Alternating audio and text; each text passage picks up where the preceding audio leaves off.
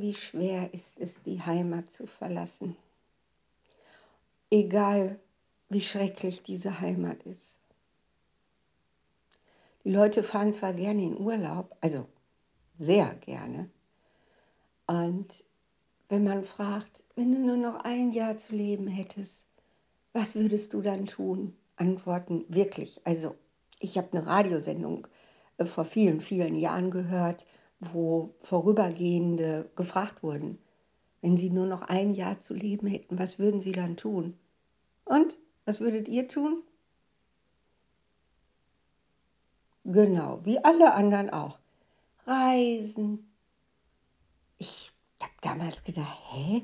Reisen? Also wenn ich nur noch ein Jahr zu leben hätte, dann hätte ich wahrlich keine Zeit, jetzt auch noch mal eine Zeit zu vergeuden mit Reisen.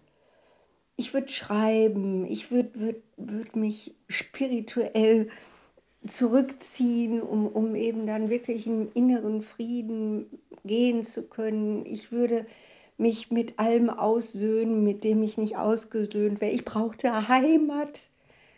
Egal, auf jeden Fall merke ich in meinem Coaching, egal wie grausam eine Heimat ist, man nennt es dann Komfortzone, egal wie grausam eine Komfortzone ist, wie unerträglich eine Komfortzone ist, in der man lebt, leicht ist es, in den Urlaub zu fahren, schwer ist es, die Heimat zu verlassen.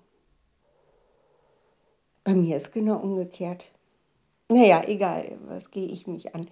Auf jeden Fall mache ich mir da im Moment total Gedanken, was ich um Gottes Willen für Methoden ersinnen kann, um meinen Leuten, die wirklich leiden an ihrer Komfortzone, an ihrer Heimat, an dem, wo drin sie gefangen sind. Meistens ist es so, dass sie gefangen sind in diesen in diesen beiden Polen von Dr. Jekyll und Mr. Hyde. Die haben wir ja alle.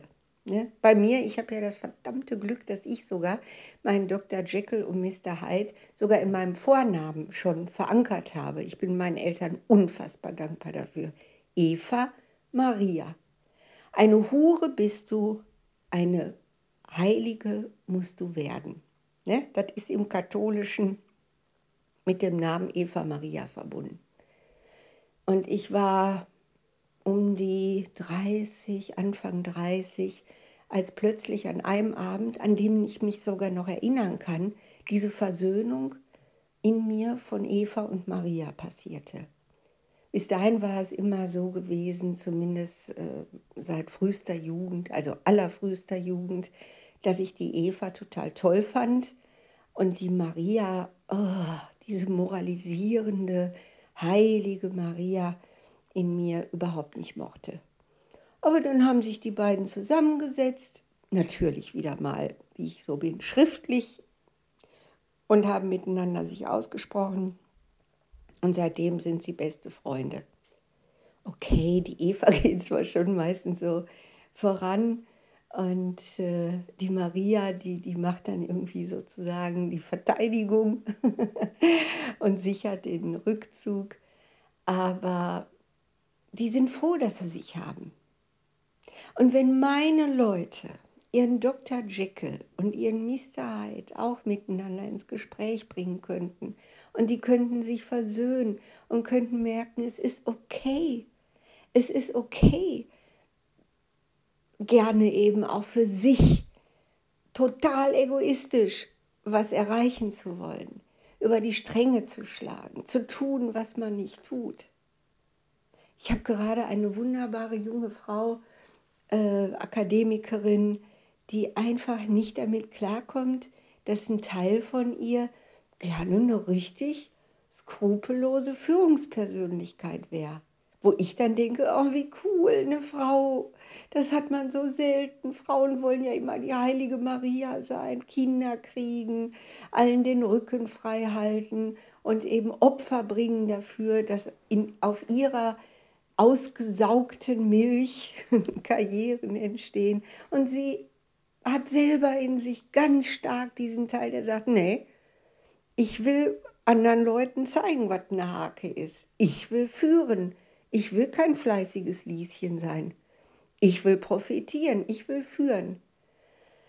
Aber die andere Seite in ihr, die Moralseite in ihr, der Dr. Jekyll in ihr, der lässt das einfach nicht so. Und dann wird sie krank, wie gelähmt. Und dann habe ich wirklich auch eine andere, die, die echt irgendwie auf der einen Seite ist sie eine Mutter Teresa, die hat so ein gutes Herz, viel besseres Herz als ich. Also sogar meine Maria kommt da, weiß Gott nicht dran.